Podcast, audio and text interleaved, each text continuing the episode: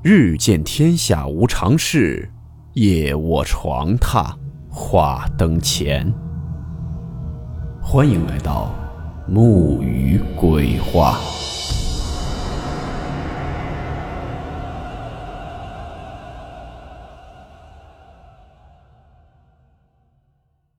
大家好，我是木鱼。今天这个故事来自听友幽莲彼岸投稿提供。故事名称：百鬼进宅。温馨提示：本故事含有未经证实的内容和边缘化知识，部分内容超出普遍认知。如感到太过冲击自己的主观认知，请大家当做故事，理性收听。也许是因为我的体质原因。从小到大经历过很多次恐怖诡异的事情，可能这些事情说出来，也许会有人不信。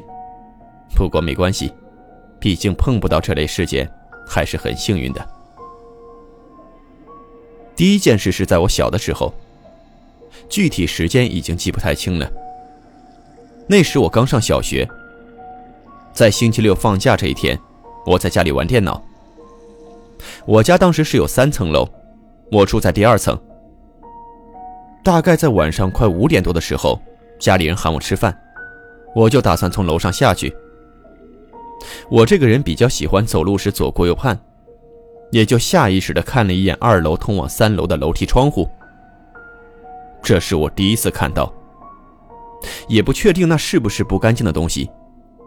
有一个白影飘了过去，非常清晰的那种。那时天还没有完全黑，所以我看得很清。我家房子后面山上有很多坟，那个窗口是正对上山的那条路。那一次我看见后，我告诉了我爸妈，他们还以为我在撒谎，说这世界上哪有什么鬼呀，都是骗人的话。之后我也没太在意，因为我本身对那些东西也不太害怕。第二次的时候，是在我三年级。我和同学出去玩，不小心把手摔伤了。开始的那几天晚上，我都会被疼醒，接着就有了后面诡异的事情。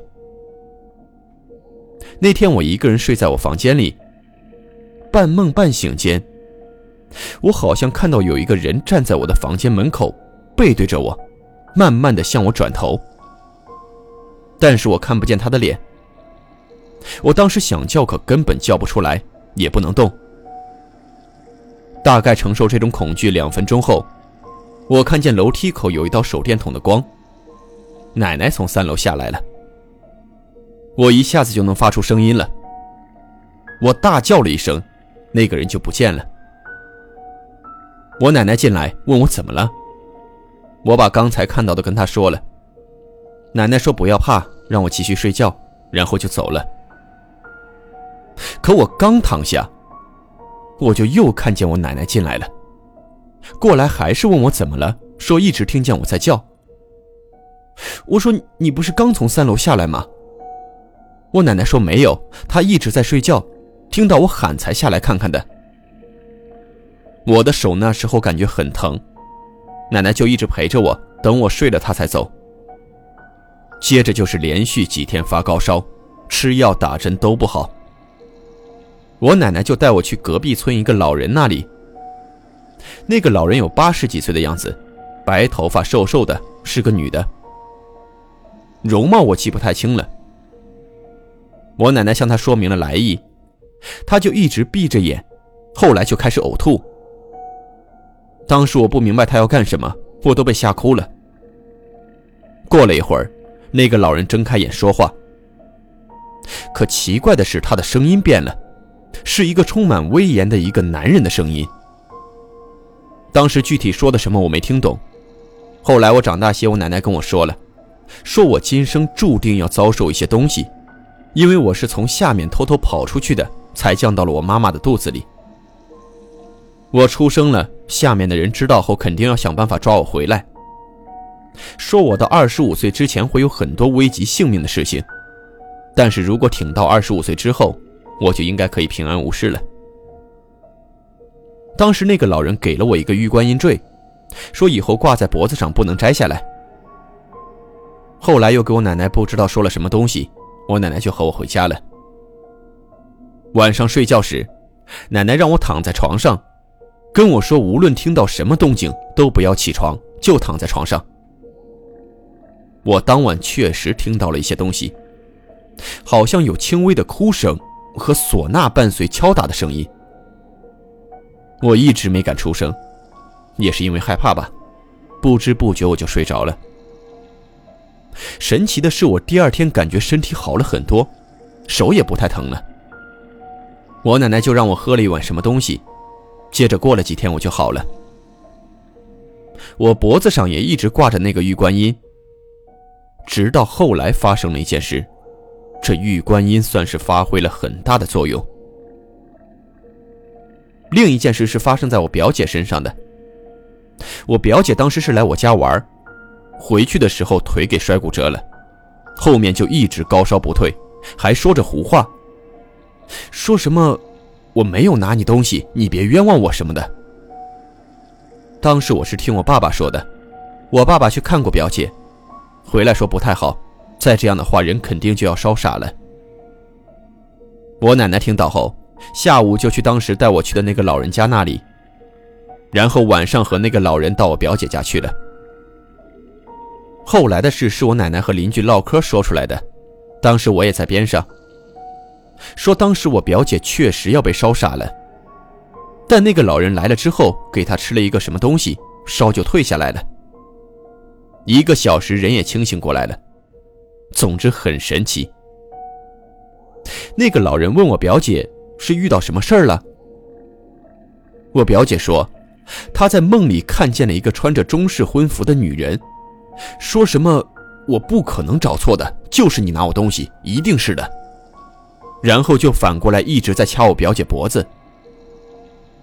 那个老人说：“果然是这样，那个女人是你前世的冤亲债主，你当时欠了人家的一些东西，具体什么东西没有讲。”后来，那老人跟我表姐单独去了山上，还带了一个盒子，里面装了什么我也不清楚。总之，回来以后我表姐就彻底的好了，就是腿到现在一拐一拐的，去医院也查不出任何原因。可能真的是前世的什么因果报应吧。后来很长的时间里，我没有遇到过什么特别奇怪的事，除了偶尔有一些。可那一次。我是真的被吓到了。虽然已经过去了七年，但是我还是忘不了那晚发生的事，就像是百鬼夜行一般。那是我刚上初中时，我奶奶和我爸爸出去了，要好几天，就我一个人住在家里。我初中是不住校的，因为学校很近嘛。那天晚上我就感觉头有点疼，看完书就早点睡觉了。也不知道几点钟，我听见外面门响了。我不想去开门，就装作没听见。可是突然声音就变得越来越大，就感觉在我耳边响。我还是不想动，可能真的是当时头太疼了。过了一会儿，我就又听到冰箱响了一下，有很多的脚步声，高跟鞋和老皮鞋的响声。我以为是家里面来亲戚了，还有点放心。但后来我一想，又感觉不对劲。家里如果来亲戚，应该会叫我找我的，可为什么外面除了脚步声就没有别的声音？我开始慌了。外面又忽然传来电视的声音，播放的感觉就好像是那种以前夜上海的歌曲，滋滋啦啦的。接着外面就开始聊天、跳舞，声音很大。为什么不说是三楼和楼下传来的？一，因为声音就在我门口，不可能在楼下。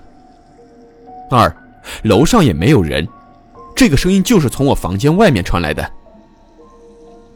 我当时很害怕的藏在被子里，手里一直握着挂在我脖子上的玉观音。也就下一秒，外面突然开始拧我房间的门把手，声音特别尖锐，特别大。后来我都不知道发生了什么事，我最后是哭着睡着的。等我奶奶回来之后，我把这一切告诉了她。我奶奶当时就去那个老人家里了，回来之后给了我一张符，让我吃了，还把我脖子上的玉观音看了一下。我也才发现，那个玉观音裂了一小块。我奶奶说，就是观音菩萨保了我这一命，那些东西应该是来带我走的。后来也没说什么，也没再碰见过。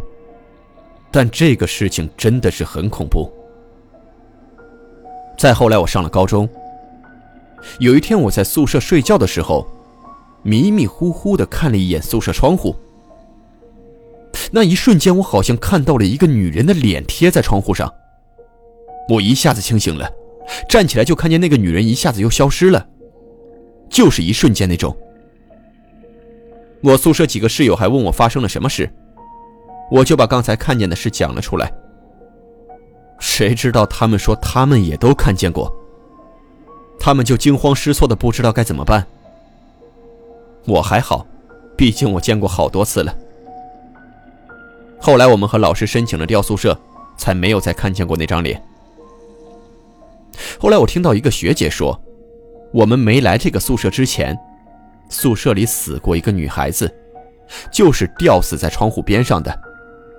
是因为感情问题自杀了，她男朋友抛弃了她。据说她死后，有好几次从外面回来的女同学，能看到宿舍的窗边上有一个女人，呆呆的就站在窗户边上。但是再仔细看就没有了，就是在开门的一瞬间能看到。据他们说，这个人就是那个死去的女同学。后来我想了一想，想到一种可能。人死后，灵魂如果阳寿未尽，会待在他死的地方，直到他的阳寿尽了，回阴间轮回。还有一种说法，是如果人去自杀的话，会进入寒冰地狱的。之后呢，我也会讲一些其他的事情和我身边朋友的故事。我在这里保证，我经历的事，绝无半点掺假。